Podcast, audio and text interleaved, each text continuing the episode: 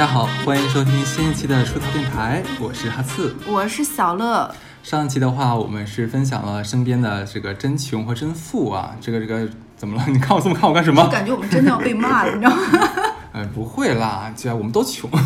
对，对啊，这期的话，其实我们会继续来讨论这个东西，对对吧？上一期的话，我们讲的是我们身边所遇到的，还有我们自己一些非常悲惨的故事，说的都哭出来了呢。嗯，那这一期的话呢，我先问你第一个问题啊，就是你见过最富的是什么样？身边吗？都行。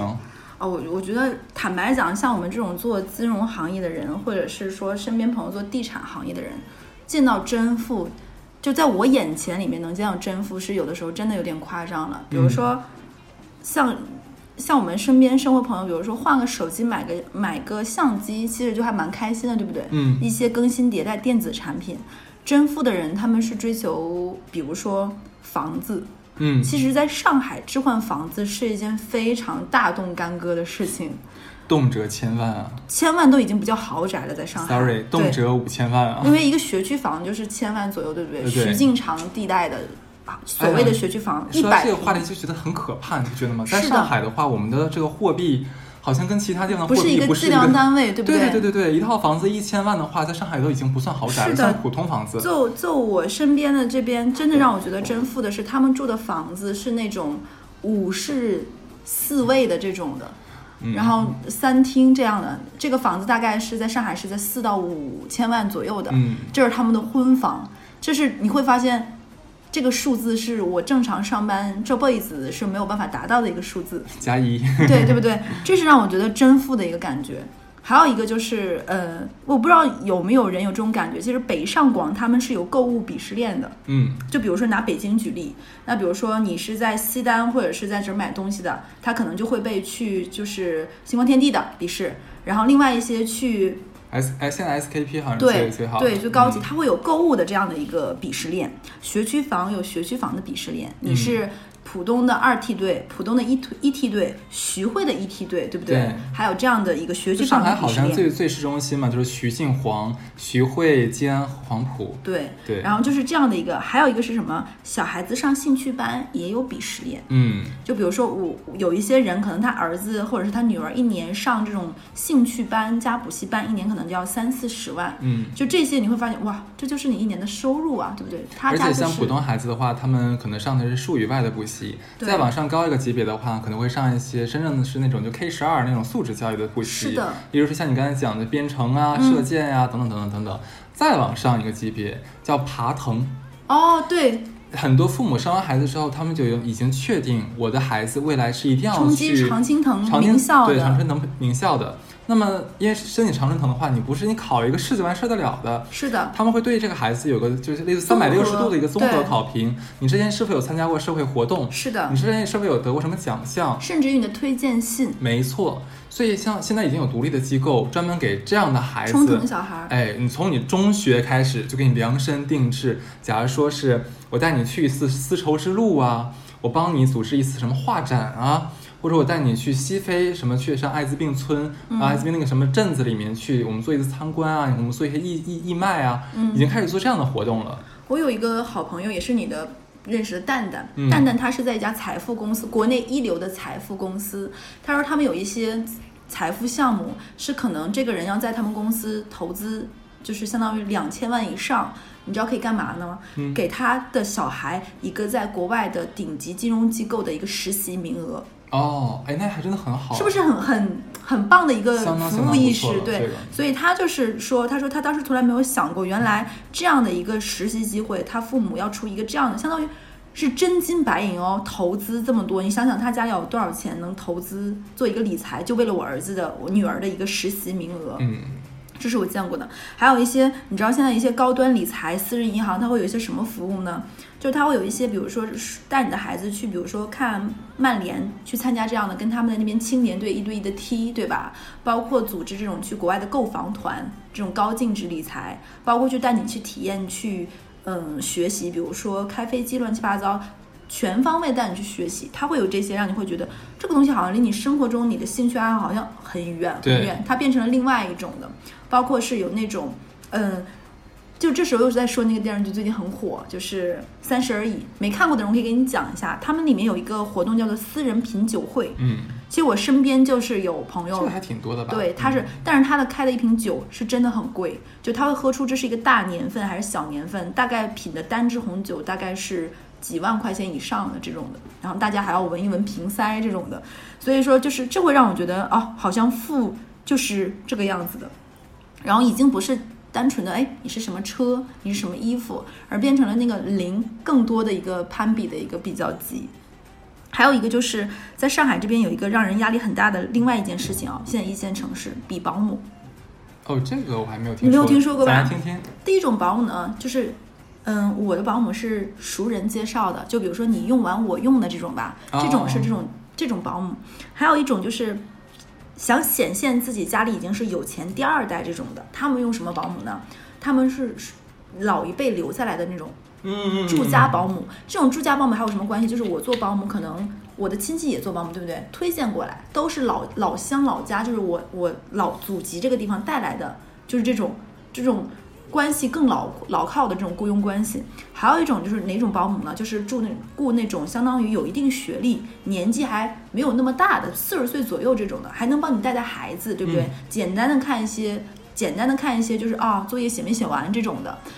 再呢，再往上一个层级，就是家里两个保姆，一个是这种保姆，一个是费用。嗯其实菲佣并不是有多贵，嗯是菲佣你把它相当于从国外，其实国内现在还没有放开嘛，是把它带到国内等等等等这一系列比较麻烦。所以在上海的一些可能一些有钱阶级家里可能有两到三个保姆，其中一个是菲佣，一个是专门带孩子学习的，一个就是生活保姆，比如说买菜做饭乱七八糟的，就是这还有一个这一类的鄙视链。然后还有一类呢，还有一类就是住在顶级豪宅里的，就是说过的，就是大家房子，包括高端小区，它会有楼王嘛。就比如说，就会有些孩子说，我们家是住几号楼的，你家是住几号楼的，因为不同楼，你家可能是一百多平的，我们家是三四百平的，这也是一个，唉，叹了一口气。为什么做这个话题呢？咱俩 就是为了就啊，可能就是为了挨骂，对不对？就是确实是因为，因为我跟哈次我们在做电台的初衷的时候，就是想分享一些生活中，呃，真实发生的事情和最近的一些热点。对，因为最近确实是因为《三十而已》这个电视剧很火，然后微博上基本上每天都要挂好几个热搜。是然后，然后可能我们后面因为这个这个电视里，它会有一些新形态的小三，也确实我们生活中也有一些这样的人，我们也会展开一些渣男渣女。我已经找补了，我为了为了粉丝不骂，我已经开始开始放钩子了，你知道吗？拿渣男渣女现在做做节目的目的是为了不被骂吗？已经到这个限度了吗？卑微男女主播对。然后你知道那个电视剧里他。嗯，提了一个很出名的是就是理论，就是那个里面有个小三叫林有有嘛，嗯林有有他当时说了一个叫做第八日的蝉，说蝉出来破茧而生，它只能活七天，第八天的时候蝉就死了。那如果你前面不奋力的叫，那你活到第八天有什么意义呢？其他蝉已经死了。对，这个理论呢是一个叫角代田光，他写过一本书，叫做《第八日的蝉》。嗯这个是一个很出名的一个日本的女作家，其实可以推荐大家看看她的书。然后他有一本书叫《沉睡沉睡在森林里的鱼》，它讲的是什么？就是它是日本的一个真实事件改编的，就几个主妇。他们为了让自己的儿子竞争，儿子和女儿竞争上更好的幼儿园，彼此很惨烈的攀比，最后导致了一个小朋友死掉的这样一个故事。但是它是根据日个一一个日本的真实事件。其实现在上海或者是北京已经经历经历到了这个阶段了，就为了小孩小朋友升学，很多父母就已经到了这种可以说是歇斯底里的一个程度了。就是我不能让我的孩子输在起跑线。有的时候我也会安慰我身边的一些女性朋友说：“你不要这样，你放松，太紧绷了，你的孩子压力很大。”他们就会先听你的劝，说：“嗯，你说对，小乐，我怎么怎么。”后面就会变成。你没有孩子，你当然说这种风凉话了。你站着说话不腰疼了，你不要再劝我了，我听不下去了。那我有什么办法？他儿子上了第一附小，我女儿就没有去，然后就是这个样子。哇，你的戏真的是无缝衔接呢。他们真的是这个样子，然后你就只能哈、就是心疼你，那有什么办法？但也能理解他们了。你想，如果他们不拼的话，孩子之间也会拼，对吧？嗯你像，假如比人家的孩子上了什么补习班，但你家孩子没有上，那这个好像在他们眼里面的话，就是你没有让你的孩子在同在同一个起跑线起跑，对，他会觉得没有给孩子一个我能给到这个级 level，我没有给到，心里会有一点点愧疚。这些父母呢会想说，那就是孩子我已经生出来了，这孩子是没有经过我的同意，我给人家生出来了，然后人家别人孩子能上得了，然后我家孩子就没上，到到。到长大了之后呢？你说孩子对在怪我，你看你说我现在混成这个样子，就是因为你当时没有报报 那个补习班，怎么办？就我有那种身边的那种父母，他可能真的是不是点点脚了，是要大大跳才能够上这样的生活，然后为了孩子，然后绞尽脑汁咬着牙，然后换了一个所谓的很好的学区房，然后老公累到不行的那种的，头发狂掉，然后自己每天加班到十点十一点，没时间陪小孩，嗯，然后。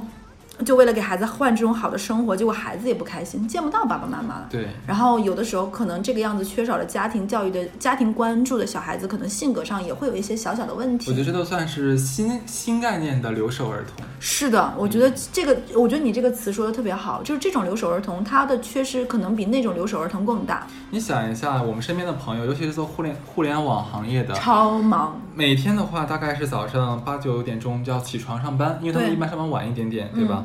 但是他们晚上下班呢，一般是十点到十二点之间才下班，回到家洗洗涮涮看个剧，下班一两点钟了。你那个时候孩子早就睡觉了，你基本上跟孩子生活在两个时空、两个时间里面。我就有我就有那个那个好朋友的老公是大厂里面很高 level 的，就是八九，我就不说哪个公司了。M 吗？嗯，然后他到什么程度？就我以为到了这个。执行层面，她已经不是下面这个序列的嘛，可能就没有那么辛苦。但是她说她老公压力很大，她说她老公的压力大在会担心自己的工作是明天可能就会被没有了，对不对？因为竞争也很激烈。然后她她跟她老公有段时间到什么程度？她老公跟她儿子没有没有见过面，同住在一个屋檐下哦。他早上起来的时候，他的孩子已经去上学了。他晚上回家的时候，他的孩子已经睡觉了，就跟他孩子永远见不到。可能就在周末的一些亲子活动，或者是看看老人，或者是这种家庭组织的旅游，才能跟孩子见到面。他儿子异地似的。对他儿子跟他关系很疏离，然后结果以至于他儿子写日记、写作文写的最多的人是他们家保姆。哎呦，这个我觉得父母看多心酸啊！就是她，她老公当时发朋友圈是一种带着苦涩的笑和那个什么成分，说，就比如说他们家保姆陪她去参与了什么样什么什么，她跟她他们家张姨的这个关系，你知道吗？写亲人写的居然是她，就是，但这是一个不可调和的一个悖论。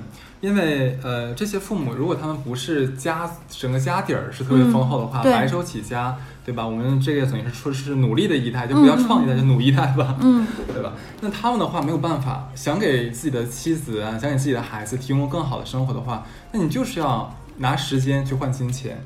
是的，那没有办法，那势必就要等于说是你没有那么多的时间来陪伴家庭、陪伴孩子，嗯，这个就是一个无解的东西。你不可能要求这个爸爸他又有钱。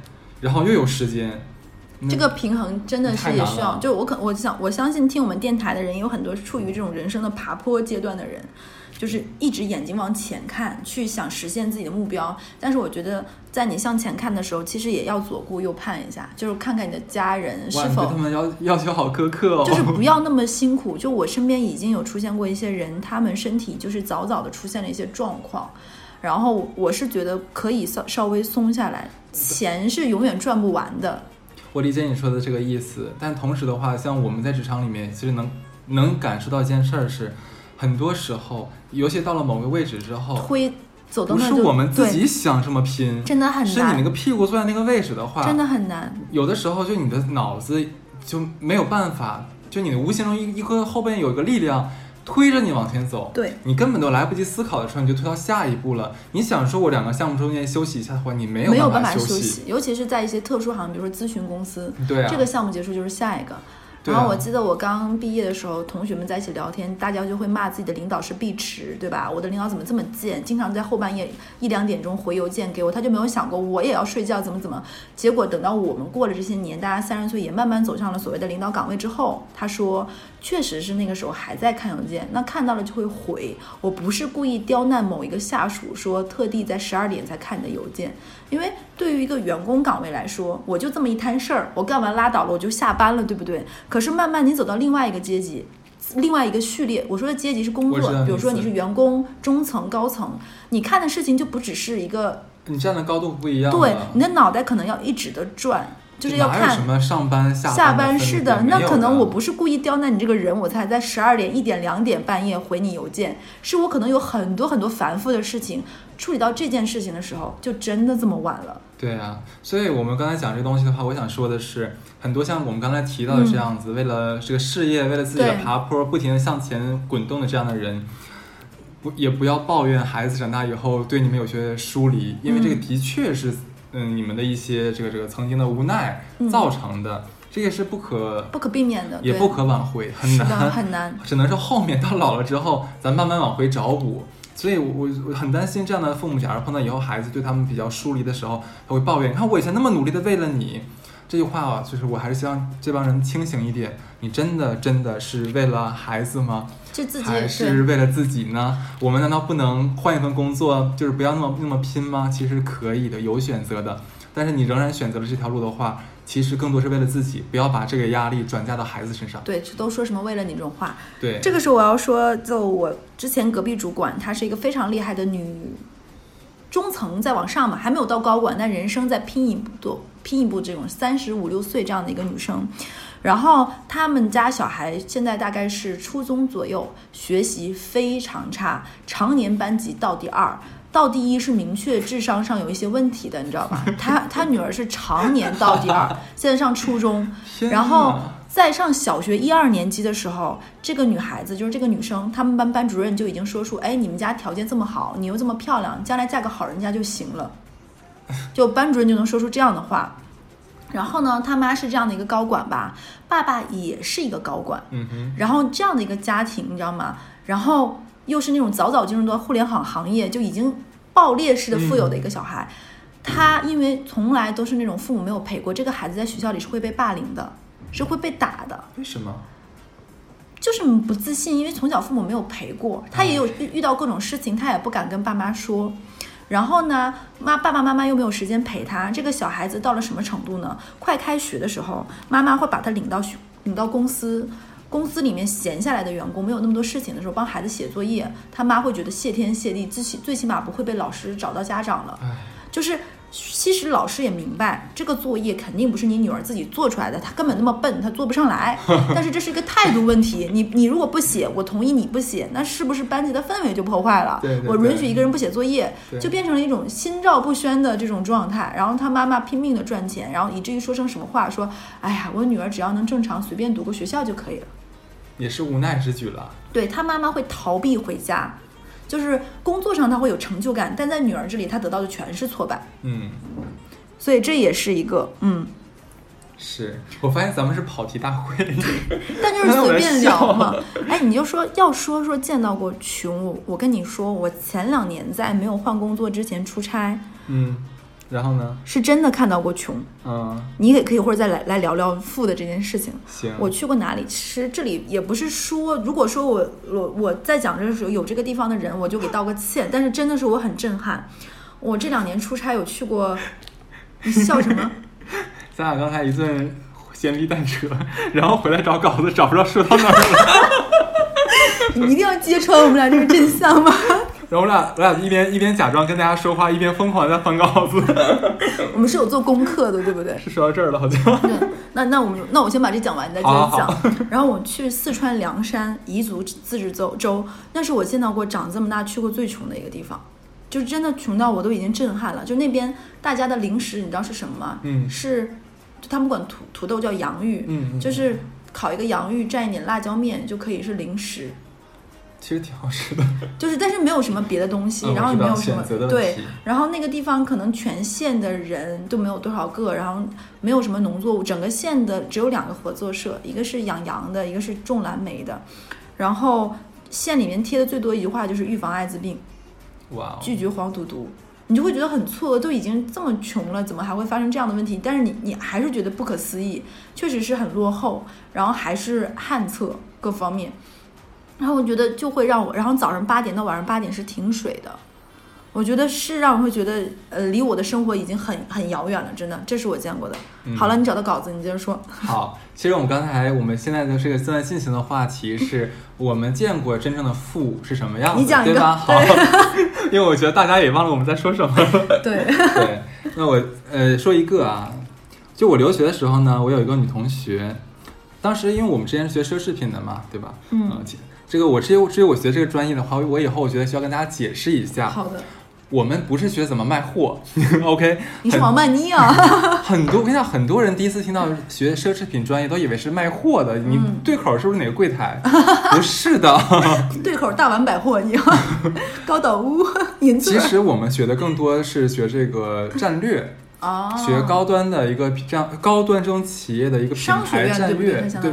对我嘴瓢战略战略，对，学的不是如何卖货。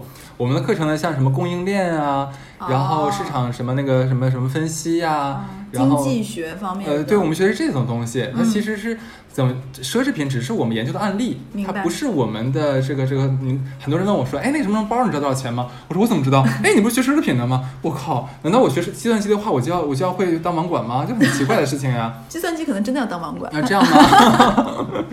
OK，然后我说一下啊，就当时学这个专业的时候，呃，我的一个同学，女同学问我说，哎，你你以后想干嘛？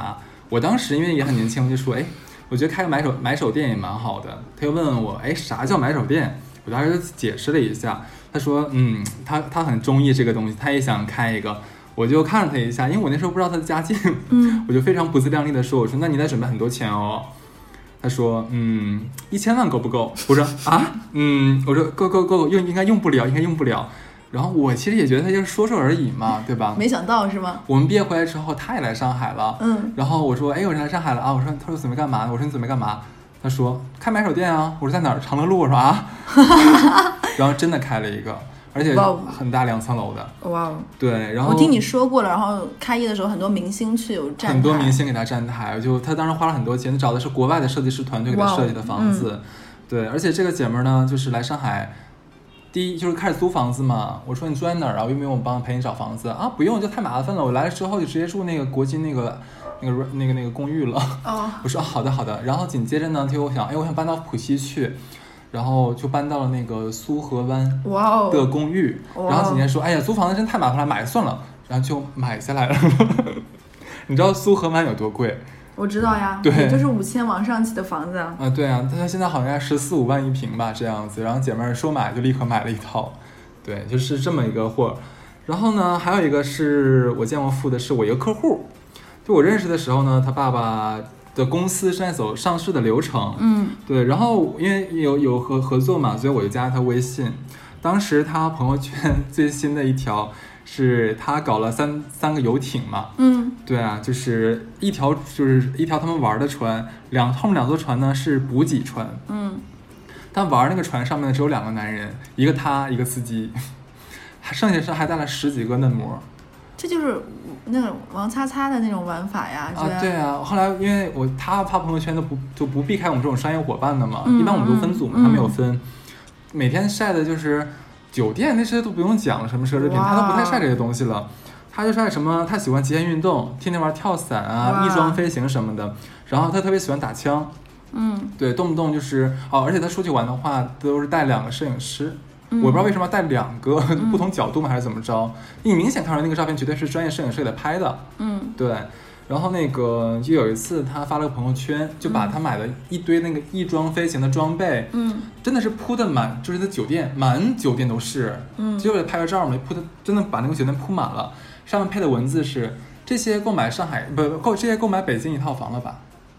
因为我不知道那个那些装备有多少钱，但是嗯，我觉得好好的，哎，我觉得下一期录渣男渣女，我今天就不展开讲。你刚才说这个客户，让我想到了我有一个好朋友的哥哥，嗯家里也很有钱，就是浙江一带开那种还蛮大的一个公司的一个，他哥哥是这种人，他哥哥有自己的狩猎体系，就是他一般找这种女生，他他主要挑几个行业的。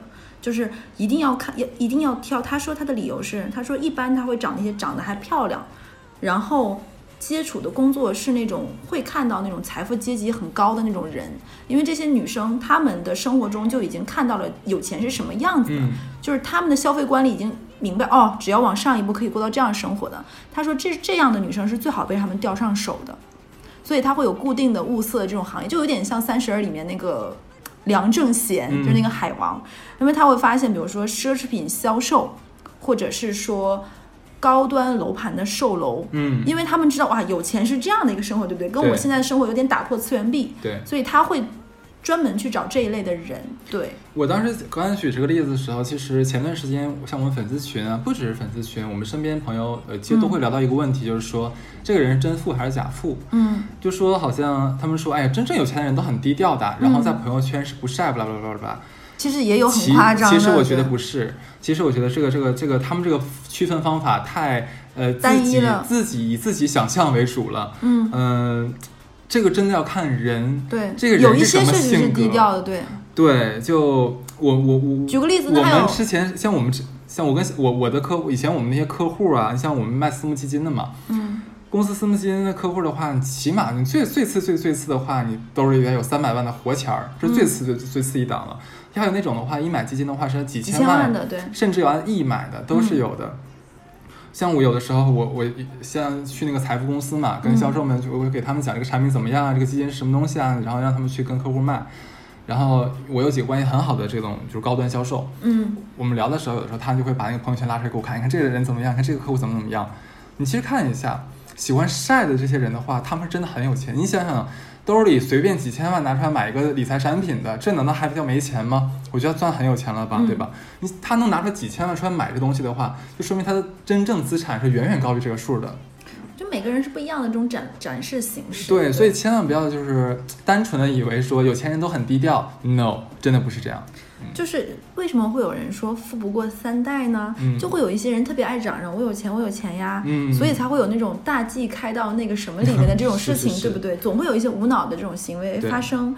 但我觉得并不是说我们在抨击某种职业或行业吧。但如果我我跟哈斯以前在录电台里就说过一句话：你所得到的一切和你想拥有的一切，在冥冥中都自带价码的，就是一定是有付出什么东西才能得到什么东西，所以要想清楚。嗯，对那就是我们会见识到这么多东西，就是你怎么调节自己，不要让自己陷入到这种这个东西里面，会很焦虑哇，谁谁谁这么有钱，哇靠，谁又换了大房子？你是要平衡自己的，对，人家就说现在人的焦虑的话，很大程度上就是是因为科技的发展导致我们的媒体的一个发达。对，我们太容易看到一个别人有多么光鲜，然后无形中产生了对自己的一个压力，对吧？但暴露给别人看的一定都是好的呀，谁能把烂了的李子给人看？啊，对呀、是这样子的呀。所以说，呃说什么调节自己在这方面的一个忧虑的话，我觉得就是少看朋友圈，嗯，卸载掉小红书，卸载掉到抖音。字节跳动这两天有点惨啊。他们说全世界发行的那个喜马拉雅的那个爱马仕的包，可能都没有小红书上的多。对对对对而而且后来我们聊天，我聊天嘛，我开始我跟你讲，小红书真的让我非常气馁的一个东西。你看到上面之后，你就真的觉得说，他们怎么又长得又好看，又有钱又闲？怎么中国人这么多这样的人？为什么我们在大街上看不着？你你不用看小红书，就我我有闺蜜，比如说今天请假去去办什么事情，然后直接去个商场，她说她很困惑，为什么在工作工作日的下午两三点，商场能那么多人？他们不上班吗？是不是困惑是是一致的？对。对，所以我觉得就没有这种比较的话，很大程度上就减少了你被伤害的一个概率。哎，这是你一个想法，我的一个想法是说，其实每个地方都会有比较，这没办法，哪怕是一个工作，一个一个产房生出来的小孩，大家在同一个大院子里长大的，也会你比我成绩多两分，我比你成绩少两分啊，你到了三十岁结婚了，我没结婚，我觉得比较是在所难在所难免的，但是一定要让自己先开心，这是最基本的，就你自己都没活明白，你老眼睛盯着别人。就就真的你不会快乐的，因为一辈子是过给自己的。当然，很多人就像你，你之前有讲过说，但大部分人还是非常在意别人眼光的，这是没有真的没有办法。但是如果你自己不努力，你光比有啥用呢？对，但很多人就是这样啊，我比完之后痛苦痛苦完我也不改。这是不行，你就是简直是在原地打转。嗯就如果说你看到别人的好，就像为什么有的人说说《东京爱情东东京女子图鉴》这个电视剧三观有点不正，但又还有蛮有正能量的，是为什么？因为这个女生就很上进啊，她简直是逆流而上的鱼一样，就是嗯她想过这样的生活，所以她不懈的努力，无论是工作中还是各方面。所以你就像为什么我会选择来到上海，确实是上海有给我很多新鲜的东西，一些我喜欢的元素，包括更开放和更包容。我见识了它的好，我希望能在这份好里能够让自己也变得更好，对不对？所以光是眼睛盯着别人，自己没有变化，这是没有意义的，只会让你更痛苦。就老实说，为什么他哦可以买这个买那个，然后你透支自己的信用卡，而没想到提升自己的收入，那肯定是不行的。然后老是看别人为什么英语比你好，这个比你好，然后自己还是阿波茨德，我觉得？让大家就是忽然间就是老汉病中惊坐起，这个去努力的话有点难了。对，我觉得更最好的还是说你把这些社交软件关掉，不要看，会好一点。先让自己专注一点。对，我觉得也有道理，你这个是的。对，比较简单易行。哎，那我们就，毕竟我们不是一个沉重向的，对不对？我们还是一个相对而言 肤哎浅的、，还说呢，我跟你讲，你知道最近我听到一个说法，哎，什么播客人现在分成什么京派跟沪派了。啥意思？京派就是你想，大多数播客都是起源于北方嘛，北方人比较贫嘛，对吧？相声是吗？对，就比较能说会道。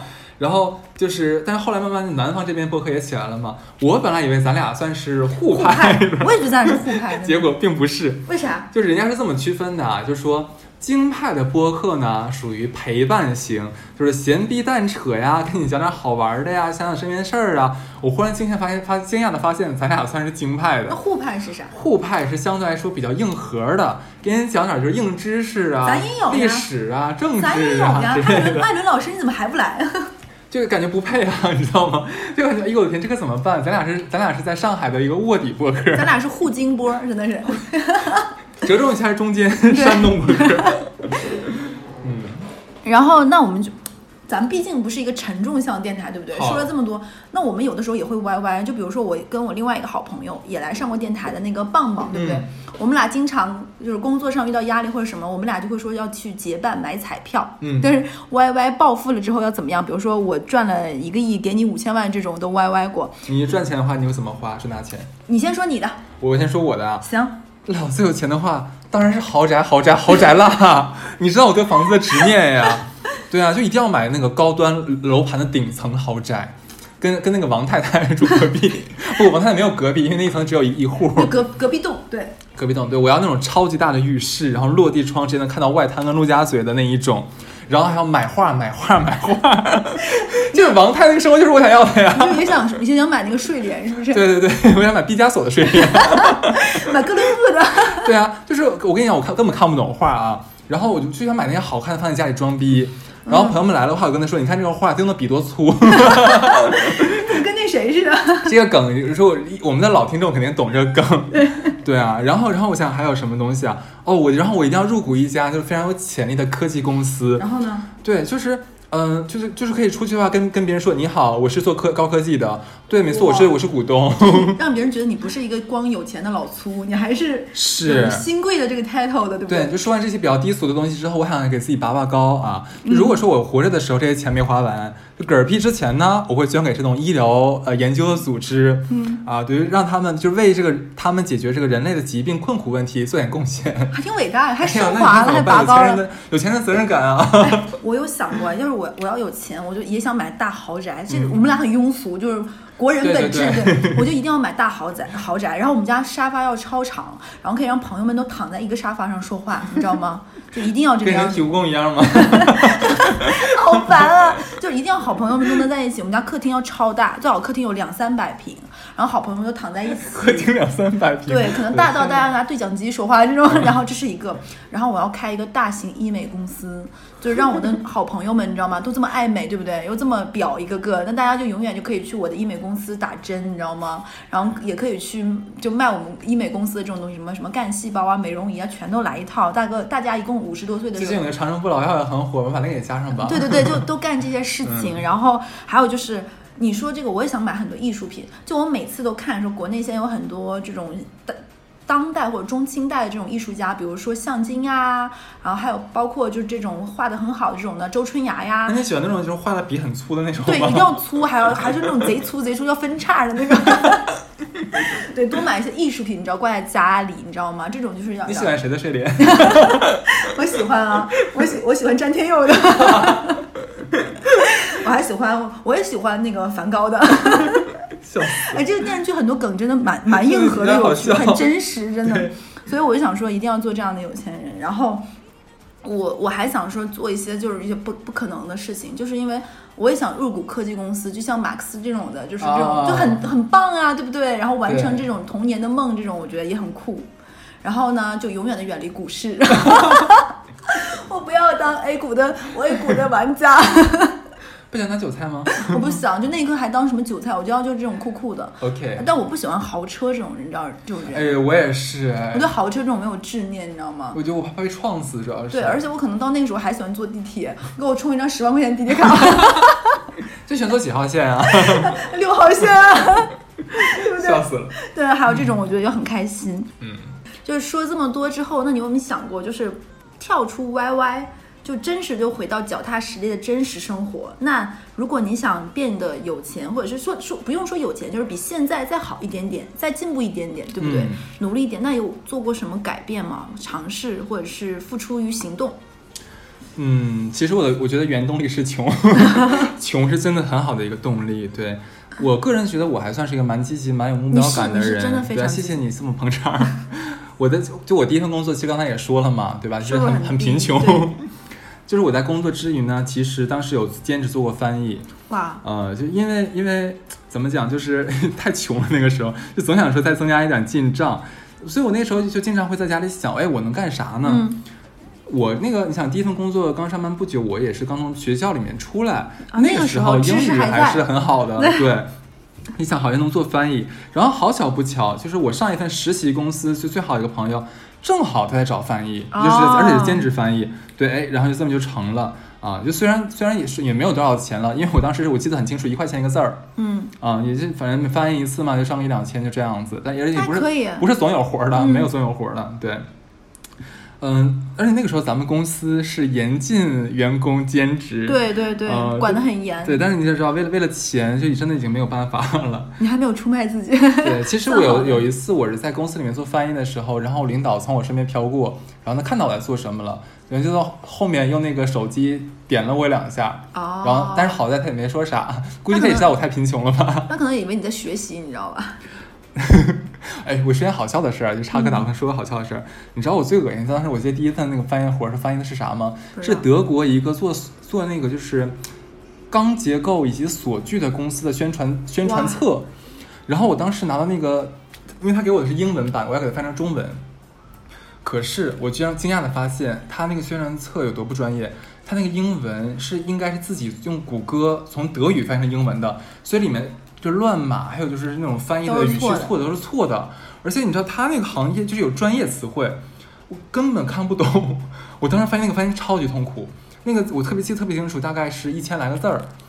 然后我我挣了一千块钱，但是我那个翻译程度是是大概掉了我三分之一的头发换出来的，特别痛苦。当时那个兼职，哎，再说回来啊，就是这是第一份工作，当时我就为了增加自己的收入嘛，就是冒着被开除的风险，就有在找这个兼职。就后来的话，其实我跳槽蛮频繁的，就基本上大概是一年一两年跳一次，并不是因为我没有忠诚度，嗯，而是就你你也知道，就是我们只是就是在体制内你涨薪，那你得熬死。对，每个人的这种就是晋升，包括的方式不同，对，就我那个时候，我其实我知道我要什么，我也知道自己在做什么。就跳到最后一家的时候，我正好是三十岁，呃，然后那个时候我的薪水涨得已经很不错了，是让我非常非常满意的一个薪水。嗯，就所以大概上班到三十岁的话，六年时间，就我达到了我想要的价格，我很开心。那这这就是我想要的，就是想要钱，对吧？嗯，对我没有想过这辈子一定要大富大贵啊，或者说是那种就怎么样，嗯，就只要能就是达到过得舒服，嗯不被就是个花钱犯愁，我想买东西能买得到就好了。我也没有想买太贵的东西，因为你知道我这个断舍离的性格，对吧？也物欲也没有很强，嗯，就怎么说呢？就所以我就觉得就 all in all 一下吧。我觉得目标感这个东西是你的就是推推动你的一个非常强的一个动能。如果你没有一个非常清晰的目标的话，像我说我就要 三十岁赚赚到多少多少钱的话，其实我觉得这还是蛮难的。会有一个就是太涣散的一个想法，说我大概只想往上跑，但是我怎么好我也不知道。你这样的话，你就很没有没有方向感，嗯，你就很难有一个努力的一个主线。这样的话，可能做到很多的无用功，而且你坚持不下来。对，然后我就是你说这个，我讲讲，因为我不是一个对钱上有很大的追求的人，坦白讲，我确实不是，而且一直没有什么太多赚外快的兼职，这是实话。就是我本身不是一个算是物质上非常重的人。嗯然后我这个这个地方我讲两个我的好朋友的，一个是你刚才说翻译这件事情，我上大学的时候，那个时候大家都学雅思嘛，嗯然后我当时学雅思认识一个女生，比我大一点点，她很逗，这个女生。他当时他搞他搞了一份什么样的兼职呢？你知道有很多跨国婚姻，就比如说，嗯，可能我说这个又要招骂，但是我就只客观来讲，他这份工作是干嘛？其实国外有国国内有一些女性，她们可能是三十几岁的年纪，她可能离异或者是丧，或者是有小孩，那可能他们想去国外生活，那他想跟外国人结婚，因为他们觉得外国人在这种离异啊、丧偶啊，包括带着小孩，相对宽容一点。那当时这个姐姐她做了一份什么样的兼职呢？做跨国婚姻相亲的翻译，很有趣吧？是不是很有趣？她这份职业真的是，我觉得现在我跟她联系比较少，我觉得有机会可以来聊一下。她就是做这种的。然后我说那是一个什么场景呢？她说就是吃饭。男的和女的对着坐，他坐在女的这个旁边，然后男的会问他一些问题，女的问他问题，他就是除了吃不说话，把两边的话直接翻译过去。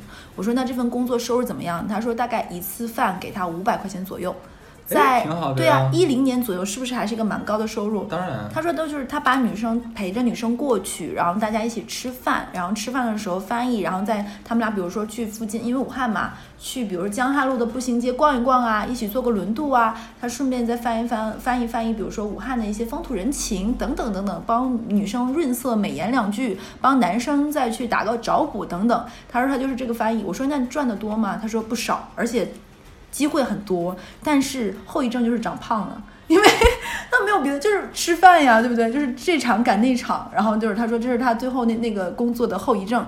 但是那个姐姐确实是非常会赚钱，就是她总会找到这些有点小偏门，但是会带给她带来收入的。然后呢，这个姐姐是不买房的，他是一个标准的商人思维，他认为不能把自己全部的现金困在房子这件事情上，他觉得钱是像水一样要流动要赚的，这样的话才能够达到一个，确实他也很会赚钱。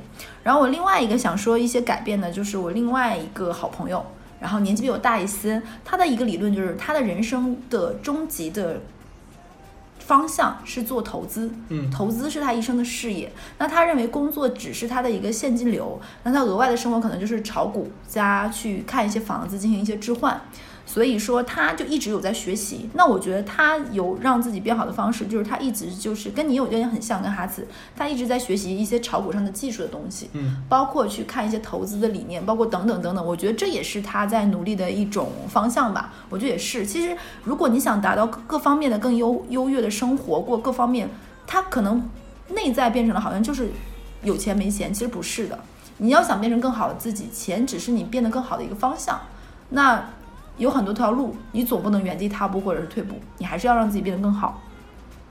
那最后啊，我们这么满满的正能量的主播，对不对？我们金护波儿，就是要不要最后再说说，就是如何怎么总是要过好自己这一生的，对不对？我我是真觉得三十岁的咱俩来说这个话题有点太不自量力了。是的，那只能只能按照三十岁的幼稚的说法，对来来来跟大家，就是给点给大家加点油儿。但人生不就是一边走一边修片吗？